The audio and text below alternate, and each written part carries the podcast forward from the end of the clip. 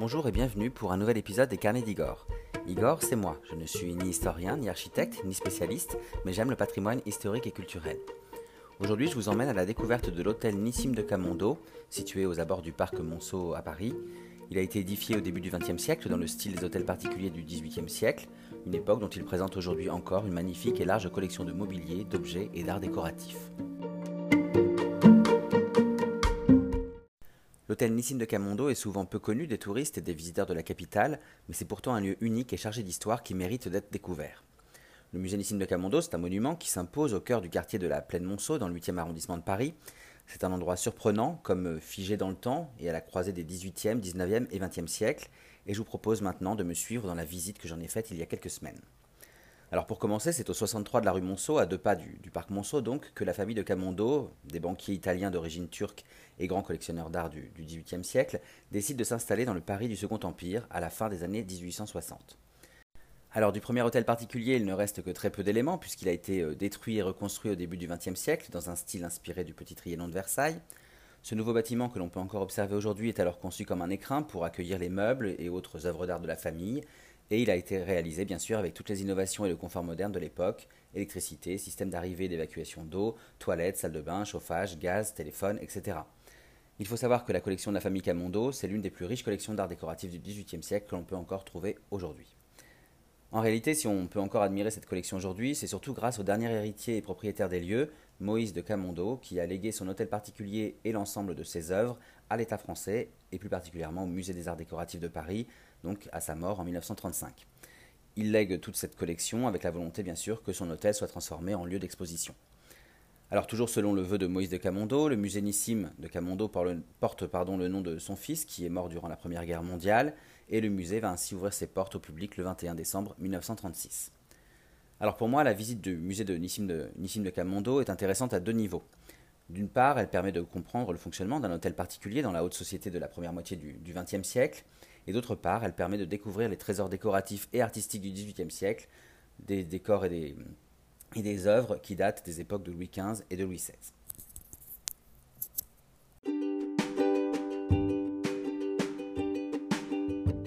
Dans ce nouvel épisode des Carnets d'Igor, je vous propose d'abord de faire un point historique sur la famille de Camondo et sur la création de ce bel hôtel particulier, avant de vous inviter à me suivre à la découverte des différentes pièces et des nombreuses œuvres de ce lieu unique en son genre.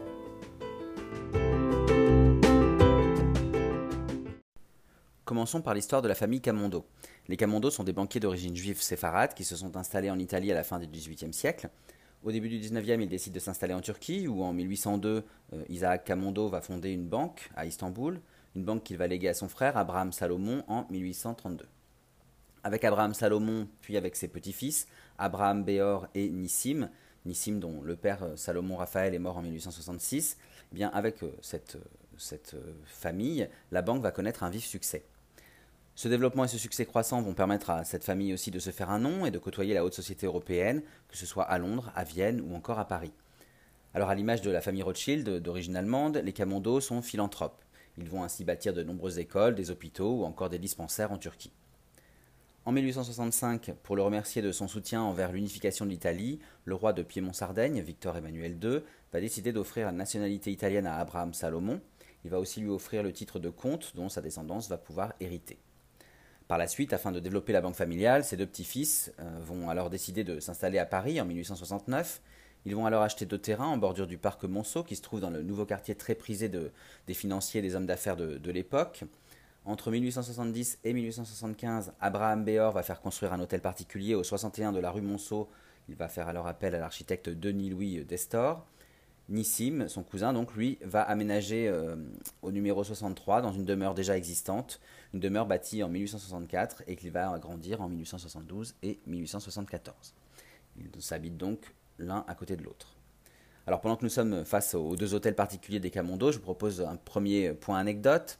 Est-ce que vous saviez que l'écrivain Émile Zola s'était inspiré de l'hôtel particulier de Nissim dans l'un de ses romans? Eh bien oui, en effet, la façade en demi-rotonde, le dôme, les décors intérieurs comme la situation géographique de la demeure de Nissim de Camondo ont inspiré le célèbre écrivain pour imaginer l'hôtel du banquier Aristide Rougon dans son célèbre roman La Curée, le deuxième volume donc de la série des, Rougon, Macquart. Pardon. Alors après cette petite anecdote, revenons au Camondo. Dans leurs hôtels respectifs, les deux frères vont régulièrement organiser de somptueuses réceptions. Ils vont ainsi rencontrer et se rapprocher de, la haute société aristocratique euh, parisienne. Ils vont également commencer à collectionner les objets d'art de Chine et d'Extrême-Orient comme c'est euh, la mode à l'époque. Mais malheureusement, ils vont tous les deux mourir à quelques mois d'intervalle en 1889. C'est alors que Isaac de Camondo, qui est né en 1851 et qui va mourir en 1911, qui est donc le, fils d'Abraham Béor, va, hériter, euh, d'une partie de, cet empire. Alors cependant, Isaac n'est pas très euh, féru d'affaires euh, de business, il va très peu s'intéresser aux affaires familiales et il va préférer se consacrer à l'art et à la musique. Il n'aura ni épouse ni enfant, c'est un grand collectionneur et finalement, il est surtout connu pour être l'un des fondateurs de la Société des Amis du Louvre qui a été créée en 1896 et qui, bien sûr, existe encore aujourd'hui. Sachez qu'il a d'ailleurs euh, légué euh, l'ensemble, euh, enfin en tout cas une grande partie de ses œuvres d'art au Louvre. Alors pour la plupart, ces œuvres ne sont plus au Louvre, elles sont aujourd'hui exposées au musée d'Orsay. Et pour que vous compreniez un peu la, richesse de cette collection, il faut savoir qu'elle comprenait une trentaine de tableaux d'Edgar Degas, d'étoiles de Claude Monet, dont la, série, la célèbre série des cathédrales, ou encore les joueurs de cartes de Paul Cézanne. En 1893, Isaac va être contraint de, vendre son hôtel du 61 rue Monceau et il va finir par s'installer près de l'opéra où il va continuer à, composer et à s'investir dans la musique. Alors après Isaac de Camondo, intéressons-nous maintenant à Moïse de Camondo qui est né en 1860 et qui est mort en, 1935, donc c'est le Moïse dont je parlais au début de, ce podcast. C'est donc le cousin d'Isaac et le fils de Nissim. Alors contrairement à son cousin, euh, Moïse va continuer à, gérer la banque familiale en 1891, il va épouser Irène Caron d'Anvers, qui est la fille de riches financiers juifs, et dont il va avoir deux enfants, Nissim en 1892 et Béatrice en 1894. Irène va donner le goût de l'art du XVIIIe siècle à Moïse, qui va donc commencer à investir dans ses collections dès 1890. Bon alors malheureusement, leur mariage sera de courte durée, puisque Irène et Moïse vont divorcer en 1897. Moïse va alors obtenir la garde de ses enfants, et c'est lui qui va s'occuper de leur éducation. Alors il faut savoir que Moïse c'est un voyageur, c'est aussi un, grand sportif et c'est d'ailleurs l'un des, premiers à posséder une automobile en 1895. Et finalement, au cours de ses voyages et de ses activités, il va être amené à fréquenter les lieux importants de la haute société internationale. Donc en 1911, à la mort de son cousin Isaac, il va devenir le seul gestionnaire de la banque Camondo, une banque dont il va se désintéresser peu à peu et qu'il va finir par fermer en 1919, après la mort donc de son fils Nissim en 1917. Alors Moïse de Camondo est riche et il va collectionner de plus en plus d'œuvres françaises du XVIIIe siècle, à tel point qu'au début du XXe siècle, sa collection devient référente en matière d'art décoratif de l'époque transition, c'est-à-dire la période entre la fin du règne de Louis XV et le début du règne de Louis XVI, mais aussi en matière de style Louis XVI. Afin d'exposer ses, nombreuses œuvres dans un lieu adapté et approprié, Moïse va décider de détruire l'hôtel du 63 rue Monceau et il va en bâtir un nouveau entre 1911 et 1914. Il choisit l'architecte René Sergent, qui est expert en architecture classique, René Sergent est connu et reconnu surtout pour ses hôtels particuliers inspirés des réalisations de, l'architecte Louis XV, donc le célèbre Ange-Jacques Gabriel. Le nouvel hôtel de Camondo est ainsi librement inspiré du petit Trianon de Versailles, cette célèbre résidence construite entre 1763 et 1768 justement par euh, Ange-Jacques Gabriel à la demande du roi Louis XV pour sa favorite et amie Madame de Pompadour. Alors concernant le petit Trianon, il faut savoir que Madame de Pompadour n'en profitera malheureusement pas puisqu'elle décédera en 1764. C'est la dernière favorite du roi, la comtesse du Barry, qui va être la première locataire de ce petit Trianon. Mais en fait, cette résidence, elle est surtout connue pour sa dernière propriétaire, hein, Marie-Antoinette. La reine l'a reçue de Louis XVI en guise de cadeau de mariage en 1774, et elle en fera sa résidence euh, intime, où elle pourra être elle-même, loin de l'étiquette et des contraintes de la vie de cour de Versailles. Alors, après cette parenthèse sur le petit Trianon au XVIIIe siècle, revenons au début du XXe siècle. La façade de la cour d'honneur de l'hôtel Camondo fait directement référence à celle du petit Trianon de, Versailles, avec ses sous-bassements à bossage, ses pilastres corinthiens ou encore ses balustrades. Ça, je vais y revenir quand on fera la, visite. En revanche, la façade côté jardin, elle va différer du petit Trianon puisqu'elle n'est pas plane et qu'elle s'articule en deux ailes en fait perpendiculaires qui sont axées autour d'une rotonde centrale qui va donner sur une terrasse puis sur un jardin. Alors ce jardin de l'hôtel de Camondo, il a été conçu par Achille Duchesne qui a réalisé un jardin à la française d'abord, un jardin à la française qui va ouvrir ensuite sur un jardin à l'anglaise, qui lui-même va ouvrir sur le parc Monceau, qui est tout nouveau. Cependant, le, contraste entre les deux façades, celle de la cour d'honneur donc et celle du jardin, eh bien en fait ce contraste va rappeler euh, quand même le contraste qui existe entre les façades avant et arrière du petit Trianon de Versailles. Donc vous voyez que l'inspiration est bien réelle. Dans le même sens, vous verrez que la façade avant et la façade arrière de l'hôtel de Camondo ne sont pas du même niveau. Cette idée de créer une différence de niveau justement entre ces deux façades est également directement reprise du Petit Trianon.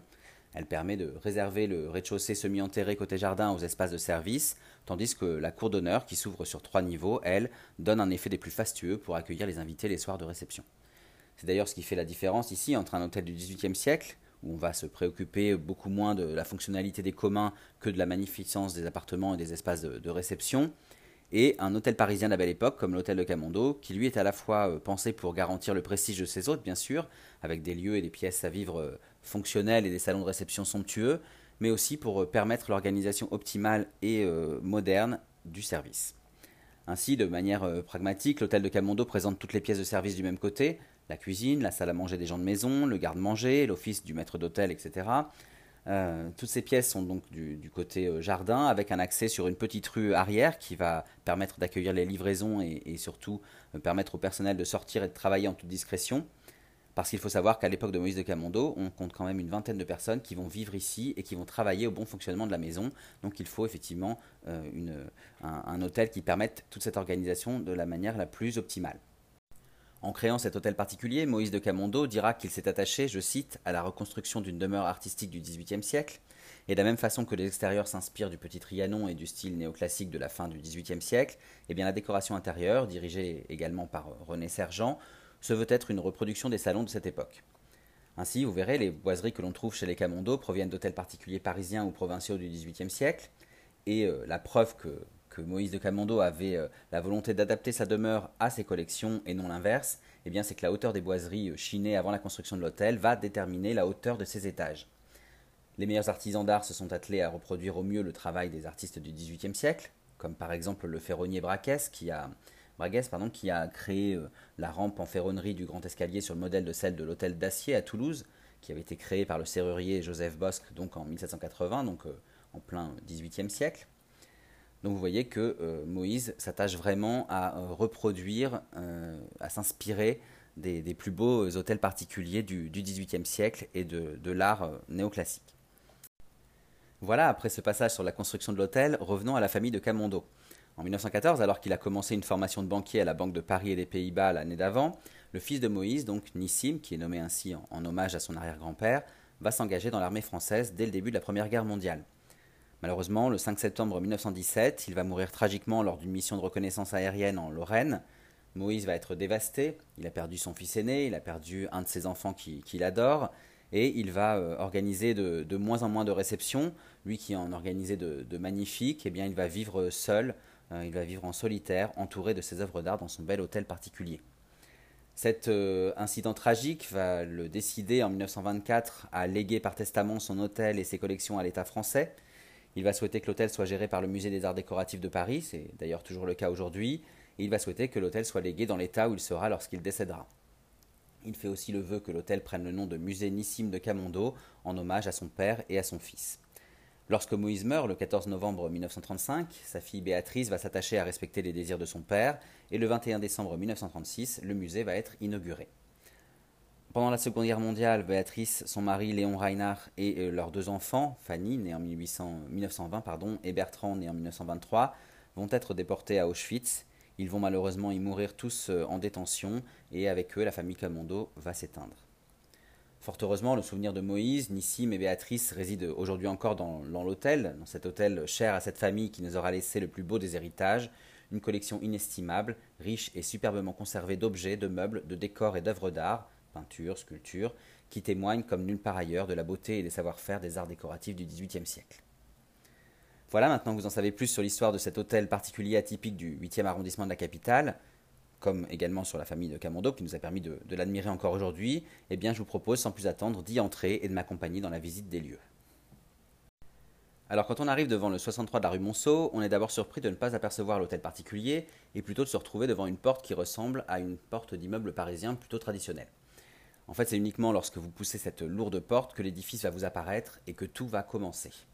Vous entrez alors dans la cour d'honneur, celle empruntée par les prestigieux invités des Camondo, et vous découvrez une magnifique et imposante façade qui s'élève sur trois étages. Comme je vous le disais, cette façade est librement inspirée du petit Trianon de Versailles, qui a été bâti, je le rappelle, entre 1763 et 1768 par l'architecte du roi Louis XV, Ange-Jacques Gabriel. Et en fait, la façon dont, la façade est organisée, avec ses trois niveaux, son soubassement à bossage, l'ordre des pilastres, vous savez, ces demi-colonnes encastrées dans le mur, ou encore la présence de, balustrades, eh bien tout ça rappelle clairement le pavillon versaillais. En revanche, euh, l'arrondi des bâtiments qui suivent la forme de la cour, mais aussi euh, la construction de ces bâtiments en sept travées. Alors les travées, ce sont ces portions de murs situées entre deux pilastres. Eh bien là, on en compte sept des travées et non cinq. Eh bien tout ça va différencier la façade de, de l'hôtel de Camondo de celle du Petit Trianon. Alors maintenant que nous avons bien observé la cour d'honneur, je vous propose d'entrer dans l'hôtel particulier. Nous arrivons ainsi dans le vestibule et après avoir réglé nos billets, la visite peut commencer. Alors il faut savoir qu'à l'époque de Moïse de Camondo, les invités entraient ici lorsqu'il faisait beau ou alors lorsqu'ils arrivaient à pied, mais les jours de pluie ou s'ils venaient en voiture, les autres pouvaient entrer par ce qu'on appelle une descente à couvert, c'est-à-dire un, passage fermé et abrité qui donnait sur la gauche du bâtiment. Quoi qu'il en soit, que l'on arrive à pied ou en voiture, le vestibule était la première pièce que l'on découvrait. Cette pièce se situe dans le rez-de-chaussée bas. Alors pourquoi je parle de rez-de-chaussée bas? Eh bien en fait parce que, comme je vous le disais, la façade d'honneur est bâtie sur trois étages, tandis que celle côté jardin n'en compte que deux. Ce qui est le premier étage pour ceux qui entrent par la cour d'honneur devient le rez-de-chaussée haut pour ceux qui arrivent par le jardin. Alors revenons au vestibule. Dès que l'on entre, on est marqué par les volumes de cette pièce, à la fois impressionnante et en même temps chaleureuse et, accueillante. Sur la gauche quand on, entre, la première œuvre du XVIIIe siècle qui nous saute aux yeux, eh c'est ce très beau bureau en, bronze et acajou réalisé par Rissner, l'ébéniste de Louis XVI et de Marie-Antoinette, dans les années 1780. On découvre aussi de nombreux luminaires en bronze qui datent du XVIIIe siècle, mais qui, c'est là qu'on voit qu'on est au XXe siècle, eh bien tous ces, bronzes ont été électrifiés par Moïse de Camondo pour correspondre donc au confort moderne. Face au bureau, on observe un magnifique escalier, au pied duquel se trouve une sculpture de marbre blanc qui représente Vénus et l'amour, et qui a été réalisée dans les années 1760-1770, donc toujours à cette fin de, XVIIIe siècle.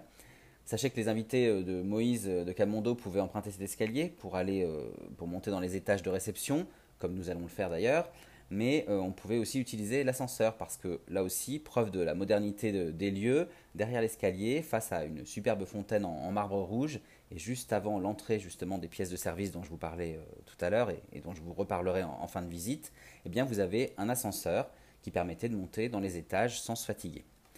Vous voyez que, comme je vous le disais, hein, que même s'il reprend les attributs, décoratifs de, ceux du XVIIIe siècle, eh cet hôtel particulier n'en reste pas moins à la pointe de la modernité pour son époque.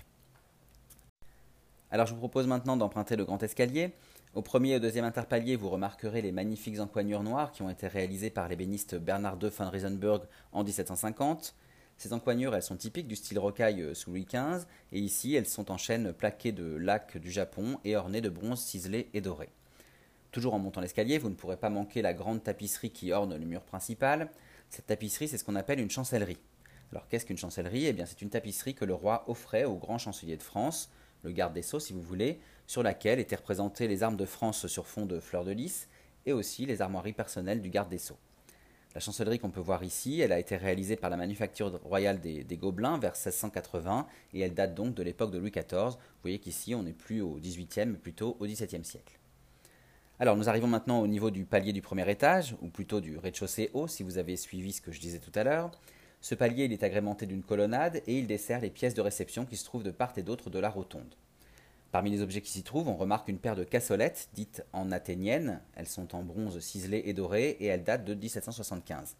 Alors pour information, pour ceux qui ne savent pas, une cassolette c'est un genre de brûle-parfum, un diffuseur d'encens avant l'heure si vous voulez. Et ici, ces cassolettes, elles sont à l'athénienne, c'est-à-dire qu'elles sont euh, présentées avec un trépied dit à l'antique. Ce style de la fin du XVIIIe siècle, hein, euh, à l'antique, eh ben, marque le retour justement vers cette antiquité qui a influencé le style Louis XVI les cassolettes de Camondo pouvaient euh, servir de brûle-parfum, bien sûr, comme c'était la fonction première, mais aussi de brasero ou encore de bac à fleurs les soirs de, réception. Alors à partir du, palier, je vous propose maintenant de découvrir les, salons de réception. À l'image du parcours que suivaient les invités de Moïse de Camondo, nous entrons d'abord dans le grand bureau. Alors je vous laisse déambuler dans ce grand bureau car il y a énormément de meubles, énormément d'objets intéressants. Vous avez euh, heureusement des panneaux explicatifs, mais aussi l'audio guide qui va vous permettre d'en savoir plus sur chacun de, chacune de ces œuvres en fait. J'attire cependant votre attention sur les six tapisseries d'Aubusson qu'on peut remarquer. Ces, tapisseries d'Aubusson, elles sont intégrées dans les lambris en chêne naturel qui couvrent euh, les murs de, ce grand bureau. Elles sont euh, issues de l'école militaire de Sorès dans le Tarn, qui en comptait alors 8, et elle représente six des célèbres fables de La Fontaine, dont, euh, tout de suite en entrant à droite, le loup, la mère et l'enfant, puis le lion amoureux, sont les premières que vous pouvez découvrir en entrant dans ce grand bureau. Ces tapisseries, elles ont été réalisées entre 1775 et 1780 selon des cartons, c'est-à-dire des dessins de Jean-Baptiste Oudry, euh, et elles sont vraiment euh, euh, magnifiques. Donc je vous invite à les observer, à essayer d'identifier les, fables qui sont représentées. Parmi les autres meubles intéressants, vous pouvez voir aussi une paire de chaises voyeuses qui ont, appartenu pardon, à Madame Élisabeth, la célèbre sœur de Louis XVI. Alors je profite que nous soyons dans le grand bureau pour un deuxième point anecdote sur ce qu'on appelle justement les chaises voyeuses. En fait, ces chaises voyeuses, elles s'utilisaient lors des parties de jeu, comme souvent les jeux de cartes, ou pour des conversations plus informelles. Leur assise est plus ou moins basse et leur dossier haut est agrémenté d'une sorte de bourrelet, une sorte d'accoudoir plus épais. En fait, l'assise plus ou moins basse permettait de s'asseoir à genoux ou à califourchon, selon la hauteur de, l'assise et si l'on était un, homme en pantalon ou une femme en robe. Et ainsi positionné face au dossier, on pouvait s'accouder sur l'accoudoir justement pour regarder les joueurs. Dos à eux, on pouvait observer leur jeu en toute tranquillité, d'où le qualificatif de voyeuse. Et euh, en dehors des parties de jeu, ces chaises, elles permettaient aussi de discuter en toute décontraction. Ces chaises voyeuses, elles ont été créées au milieu du XVIIIe siècle, sous Louis XV, et elles ont servi jusqu'à la fin du XIXe siècle. Donc on en trouve aussi chez Louis XVI, bien sûr, Napoléon, Joséphine, ou encore chez Napoléon III et Eugénie. Alors, revenons au grand bureau de l'hôtel Camondo. Les deux chaises voyeuses que nous observons, elles ont été réalisées par le fournisseur du garde-meuble royal Jean-Baptiste Claude Sonnet en 1785. Elles se trouvaient dans la propriété de Madame Élisabeth, la sœur donc de, de Louis XVI, dans son château de Montreuil euh, à Versailles. Il en existait quatre en fait, qu'elle avait commandé pour son salon turc en 1789, mais on n'en a ici que deux exemplaires. Sachez en tout cas que la couverture que l'on voit aujourd'hui hein, n'est pas celle d'origine. Euh, celle d'origine était en toile de jouy à fleurs et à palmiers verts sur euh, fond blanc. Je propose d'avancer maintenant vers le fond de ce bureau.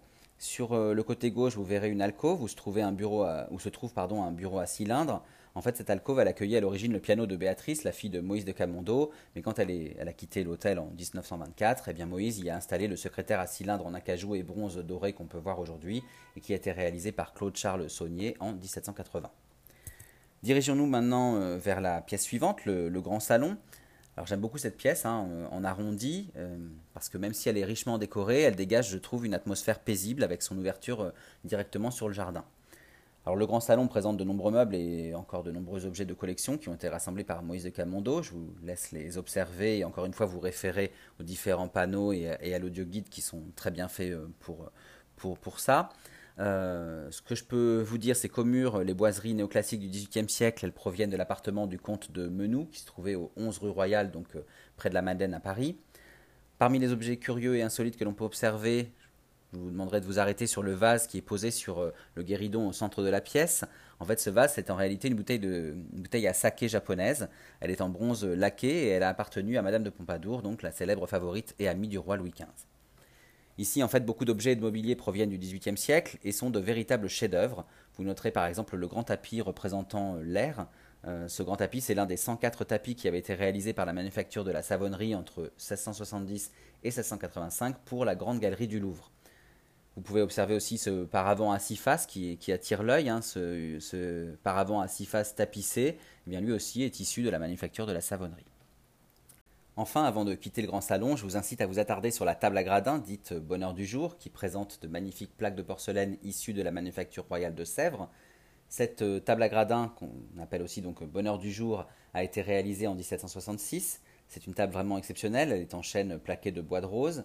Elle est ornée de bronze ciselé et elle présente en façade et sur ses différents niveaux de plateau 17 plaques de porcelaine tendre à décor floral polychrome. Elle est vraiment magnifique. Je vous invite vraiment à, l'observer. En plus, elle est très euh, accessible visuellement parce qu'elle se situe à un endroit qui, n'est pas trop caché.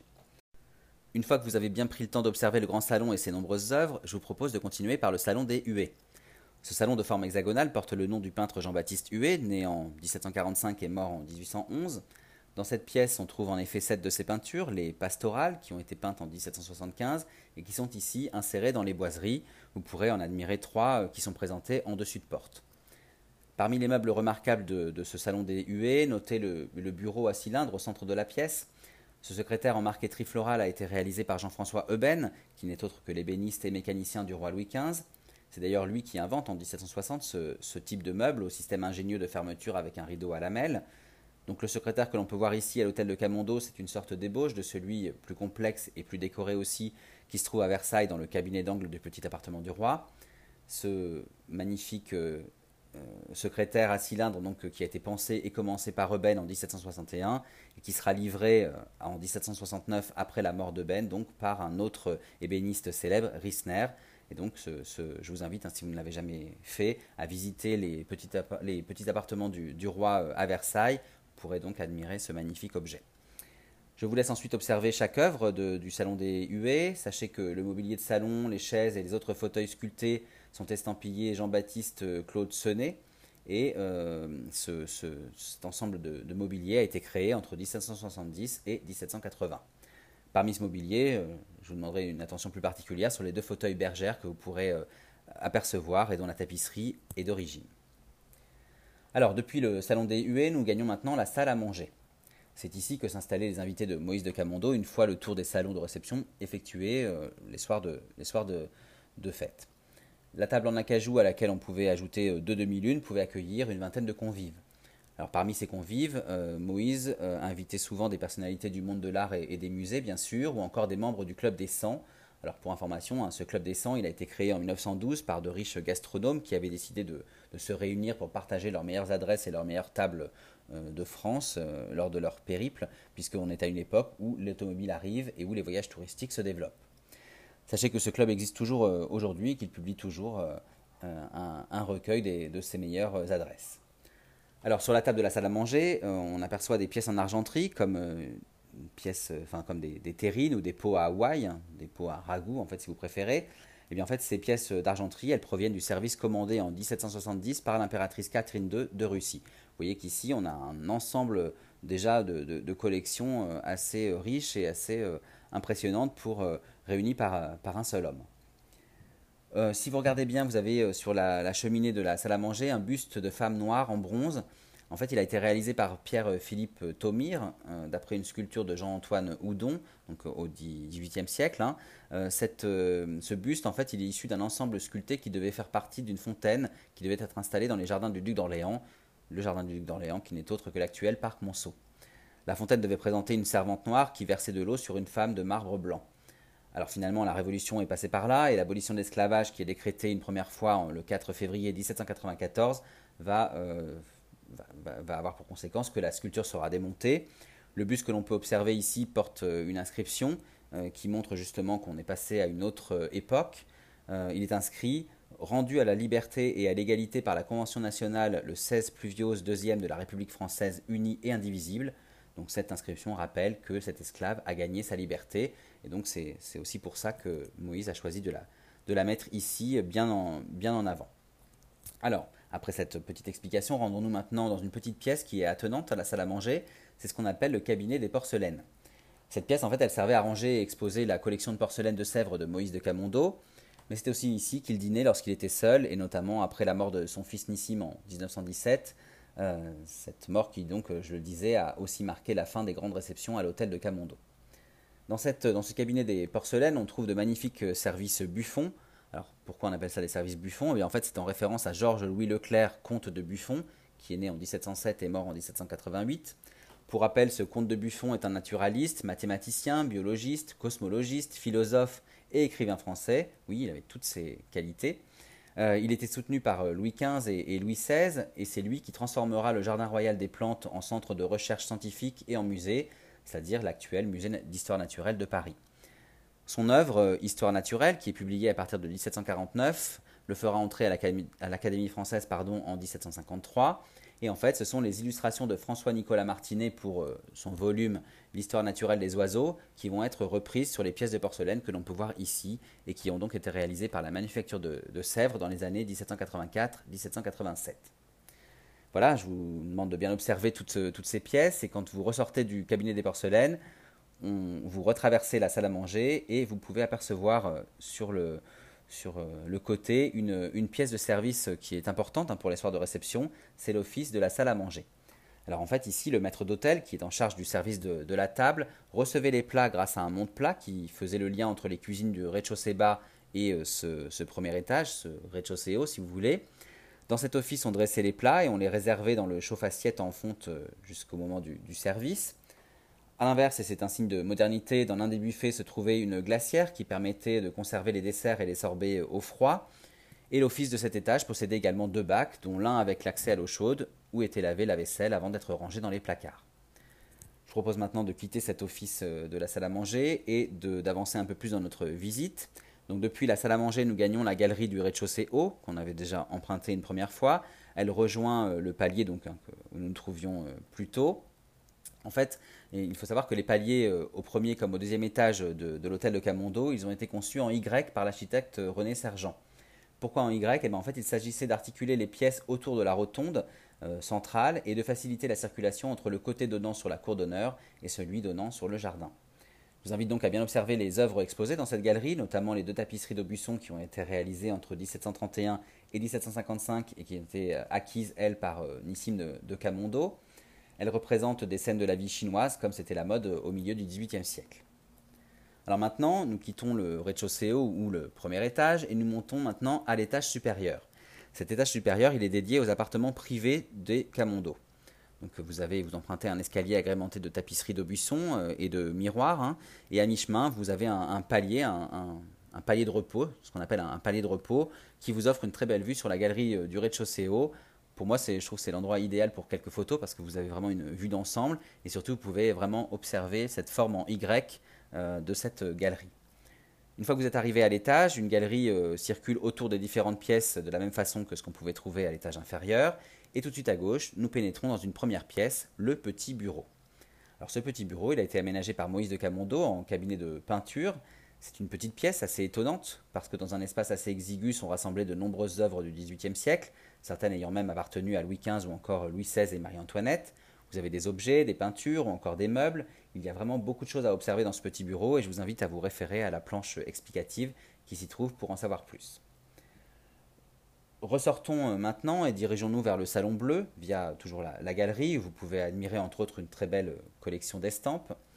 Ce Salon Bleu, il réunit la chambre et le boudoir de, Béatrice, en fait, l'ancienne chambre et l'ancien boudoir de Béatrice, donc la fille de Moïse de Camondo, euh, qui, a donc quitté l'hôtel dans les années 1923-1924. Et donc en 1923, Moïse va décider de, créer une nouvelle pièce qui va servir de bureau. Alors si on l'appelle le salon bleu, c'est en raison de la couleur bleu canard qui revêt les, lambris muraux. Mais aujourd'hui, euh, malheureusement, ces, lambris sont plus verts que bleus à cause de, l'effet de, la lumière. Mais en tout cas, vous avez une, idée de ce que ça pouvait représenter. Euh, vous avez euh, dans ce salon bleu de nombreuses assises confortables qui gravitent autour du, bureau. Eh bien, ces assises, elles datent du 19e siècle. Elles, sont vraiment, elles ont vraiment tout le confort moderne, les ressorts, les capitons, etc. Au mur, vous pouvez observer de nombreux tableaux également. Alors vous trouverez ici des vues de Paris au XVIIIe siècle, puisque Moïse était un grand admirateur de sa, capitale. Et vous trouverez aussi une peinture assez atypique qui représente six hommes de dos en costume euh, rouge, comme ça. Donc euh, on peut se demander qui sont ces, hommes. Il s'agit en fait des gentilshommes du duc d'Orléans dans l'habit de Saint-Cloud, ça c'est le titre. Euh, c'est une œuvre étonnante de Félix Philippotto, datant de 1839. Euh, je vous invite à, l'observer, c'est assez, assez original. Euh, vous avez une autre œuvre aussi, une autre peinture qui est intéressante et qui est intitulée Portrait du duc et de la duchesse de Chartres, entouré des familles de Penthièvre et de Conti. Alors cette, cette, peinture, elle a été réalisée en 1775 par Jean-Baptiste André Gauthier d'Agotti. Lorsqu'il l'achète, en fait, Moïse ne sait pas de, qui il s'agit hein, sur cette peinture qui est représentée, mais en fait, le sujet est plus qu'approprié puisque Louis-Philippe d'Orléans, duc de Chartres, est celui qui a fait aménager un jardin anglo-chinois appelé Folie de Chartres, à l'endroit même du futur parc Monceau, donc situé derrière l'hôtel de Camondo. Vous voyez, la boucle est. Je vous propose de poursuivre la visite et de quitter le salon bleu pour la pièce suivante, la bibliothèque. Cette bibliothèque, c'est une pièce très chaleureuse avec ses murs, ses étagères et son parquet tout en bois. Elle a été conçue en arrondi et elle se trouve au cœur des appartements privés, au centre de la rotonde. Parmi les livres exposés, on va trouver de nombreux numéros de la Gazette des Beaux-Arts, cette Gazette des Beaux-Arts que Moïse de Camondo consultait régulièrement dans cette pièce pour dénicher de nouveaux meubles ou encore de nouveaux objets à acheter. La pièce suivante ouvre sur l'appartement privé de Moïse à proprement parler, cet appartement privé qui est évidemment accessible aussi directement par la galerie puisque Moïse n'avait pas besoin à chaque fois de, passer par son bureau ou par la bibliothèque pour y accéder. On arrive alors directement dans la chambre à coucher de Moïse de Camondo. Vous remarquerez tout de suite les boiseries néoclassiques claires, un mobilier 18e siècle évidemment, le tapis coloré réalisé à la Manufacture royale de la Savonnerie en 1760 est destiné à Mesdames de France, les filles de Louis XV. Remarquerez aussi les nombreux petits tableaux qui sont accrochés au mur. Bref, tout ça donne à cette pièce une atmosphère intime et très chaleureuse. En fait, si vous, ajoutez à cela le, lit à, la turque qui est placé dans une alcôve, eh bien je trouve qu'on se verrait bien dormir dans cette chambre bien confortable. Après avoir bien observé la chambre, nous continuons et nous empruntons une porte qui ouvre directement sur la salle de bain de Moïse de Camondo. Alors là, on comprend qu'on est dans un hôtel du début du XXe siècle et que tout l'aménagement très XVIIIe n'a enlevé en rien la volonté de bénéficier de tout le confort moderne de, l'époque. Dans cette salle de bain, on va trouver tout ce dont on a besoin de la faïence murale blanche et bleue, une baignoire et un bidet, un double lavabo, de la robinetterie en laiton, une arrivée d'eau chaude et d'eau froide, et même un chauffe-serviette qui fonctionne à l'eau chaude ou encore des toilettes. Pour finir sur cette salle de bain, sachez que si les plafonds sont voûtés, c'est pour une bonne raison. Ainsi conçus, ils évitaient à la buée de s'accumuler au plafond. Nous quittons la salle de bain. La pièce suivante attenante à la chambre n'est autre que l'habillage de Moïse. Alors l'habillage, c'est ce qu'on dirait, appellerait aujourd'hui euh, son dressing. Cet habillage, il est aménagé à l'anglaise, tout en boiserie, avec notamment des lambris en acajou du Brésil qui proviennent de l'ancien appartement des Champs-Élysées d'Isaac de, Camondo, le cousin de Moïse. Euh, ici, je vous laisse euh, vous y attardez un petit peu, en fait, vous avez un, écran qui vous raconte l'histoire de, la famille Camondo. Nous quittons maintenant l'appartement de Moïse pour pénétrer dans celui de son fils, Nissim, et tout d'abord dans son ancien bureau. Alors cet ancien bureau, euh, après la mort de son fils en 1917, Moïse va le transformer en chambre mémoriale. Il s'agit en fait ici de, pour lui de rassembler du mobilier, des peintures, des photographies et toutes sortes d'objets qui vont rappeler le souvenir des deux Nissim qui ont compté dans sa vie, son père et son fils. La pièce suivante était la chambre de Nissim de Camondo. Aujourd'hui, elle sert de musée dans le musée et elle présente l'histoire de la famille Camondo, justement. Attenante à cette chambre, vous aviez la salle de bain de Nissim, qui démontre aussi, comme celle de son père, la modernité des équipements de l'hôtel particulier. Et euh, cette euh, salle de bain, elle va donner sur l'habillage, ou le dressing donc, de Nissim, qui accueille aujourd'hui des informations sur l'histoire et la construction de l'hôtel de Camondo, mais aussi sur son voisin, l'hôtel du 61 rue Monceau, dont je vous ai parlé en début de podcast. Une fois que vous avez lu l'histoire des lieux, je vous propose de sortir de l'appartement de Nissim de Camondo. Nous sommes de nouveau dans la galerie. Nous pouvons maintenant descendre et regagner le rez-de-chaussée bas pour découvrir à la dernière partie de la visite les espaces de service. Alors nous sommes maintenant euh, dans la galerie, du, dans, le vestibule en fait, hein, et quand vous êtes à l'arrière de ce vestibule, euh, à côté de l'ascenseur dont je vous ai parlé tout à l'heure et qui permettait aux invités de monter dans les étages sans se fatiguer, eh bien vous avez une double porte qui conduit aux pièces de service qui sont situées donc dans le sous-bassement de la rotonde qui donne vers l'arrière de l'hôtel, donc vers le jardin. Alors je ne sais pas si vous avez vu la série britannique Downton Abbey, mais ici on se croirait vraiment dans certaines scènes qui sont dédiées aux employés de service, et je trouve qu'à travers ces pièces justement, on est euh, vraiment transporté dans le réel de l'époque, presque plus que quand on, visite les appartements privés finalement dans les étages. Alors quittons l'Angleterre et revenons en France, chez les Camondo. Nous sommes donc euh, devant les doubles portes qui mènent aux pièces de service. Nous nous engageons dans un couloir et au fond de ce couloir, nous accédons à la cuisine. Cette cuisine, est entièrement carrelée pour faciliter l'entretien et on va y trouver un fourneau central qui permettait de faire fonctionner quatre fours et aussi de faire mijoter de nombreuses poêles, de nombreuses marmites ou encore de nombreuses casseroles. Sur le côté gauche, on est interpellé par un impressionnant meuble en fonte. En fait, il s'agit d'une rôtissoire. Cette rôtissoire, permettait de faire griller et rôtir tout type de viande en grande quantité. Elle était alimentée au bois, puis ensuite elle a été alimentée au gaz et enfin elle a été électrifiée en 1931. Pour finir sur cette cuisine, sachez qu'elle possède un double plafond pour éviter de propager la chaleur et surtout pour éviter de propager les odeurs aux étages supérieurs, notamment dans la salle à manger qui était située juste au-dessus où se trouvaient tous les invités euh, de, Moïse de Camondo. Au fond à gauche de la cuisine se trouve une petite pièce qu'on appelle la laverie. Alors comme son nom l'indique, c'est une pièce où on va laver la vaisselle bien sûr. Hein.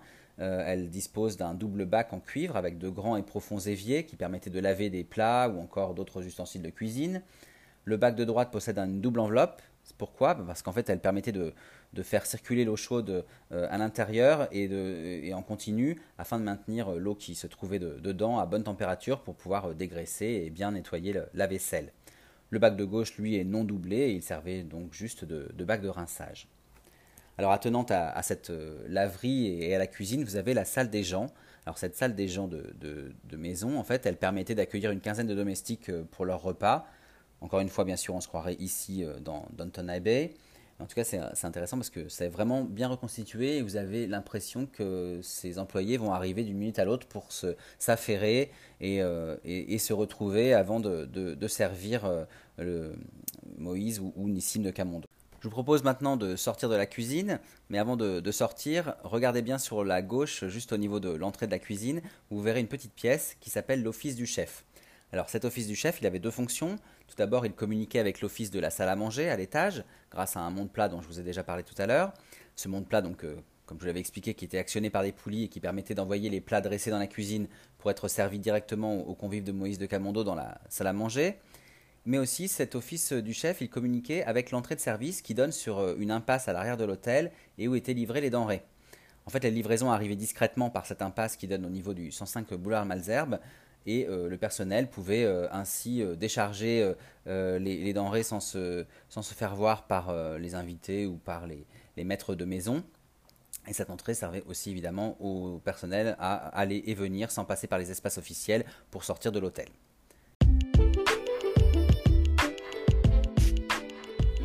Voilà, la visite du musée Nissim de Camondo se termine ici, dans les espaces de service. En tout cas, j'espère que cet hôtel particulier vous est plus familier maintenant et que surtout je vous ai donné envie de découvrir ce lieu unique à Paris.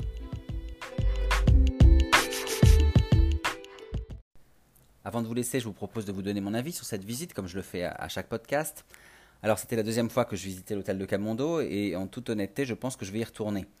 Tout d'abord, ce lieu qui est resté intact et intégralement meublé et décoré à la mort de son propriétaire est un vrai témoignage précieux du fonctionnement d'un hôtel particulier du début du XXe siècle. En fait, l'immersion est très forte et je pense assez rare, enfin je trouve assez rare lorsqu'on visite un, monument. Puis ensuite, bien sûr, euh, cet hôtel, ce musée euh, est un incontournable par la richesse des collections qui y sont exposées. Euh, c'est un musée donc exceptionnel où vous pourrez découvrir des pièces remarquables des arts décoratifs du XVIIIe siècle et pour ça, il faut vraiment prendre le temps d'observer toutes les œuvres, donc pourquoi pas y revenir. En tout cas, si vous y allez pour la première fois, je vous invite à prendre l'audio guide. Il est très bien fait. Vous pourrez choisir d'écouter l'histoire générale du lieu, bien sûr, qui donne les informations principales concernant les aménagements et les précisions les plus importantes concernant les, œuvres ou les objets. Mais avec ce, cet audio guide, vous avez aussi l'option à chaque fois, dans chaque pièce, d'aller plus loin et d'écouter des explications plus détaillées sur le mobilier, sur les peintures, sur les œuvres d'art ou encore sur les objets présentés. Donc c'est un vrai bon outil de visite et je vous invite à, l'utiliser si, vous avez l'occasion de, vous rendre au musée Nissim de Camondo. Donc pour conclure, bien sûr, si je vous dis tout ça, c'est parce que je vous incite à venir découvrir cet euh, hôtel-musée de Camondo.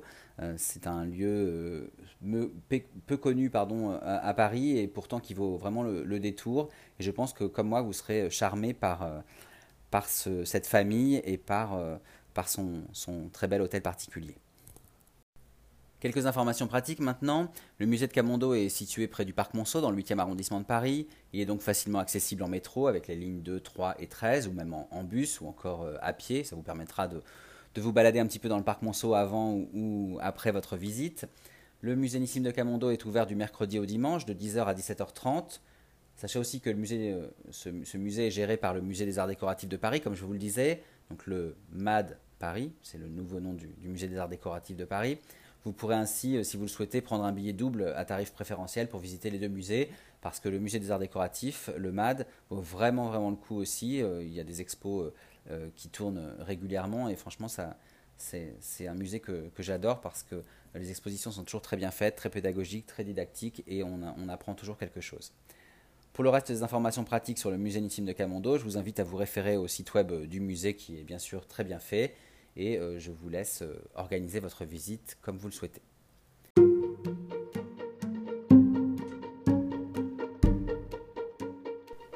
Voilà, je vous remercie beaucoup pour votre écoute et j'espère que ce podcast vous a plu. N'hésitez pas à consulter l'article dédié sur mon blog, lescarnetsdigor.fr, pour mettre des images sur mes paroles. Par ailleurs, pour retrouver d'autres visites, n'hésitez pas à consulter les articles et les podcasts de mon blog, mais aussi à vous abonner à mes comptes Facebook, Instagram, Twitter et YouTube pour y découvrir d'autres lieux d'histoire et de culture que j'ai aimés et pour suivre bien sûr mes actualités à travers mes photos, mes vidéos et diverses anecdotes. Et je vous dis à très bientôt.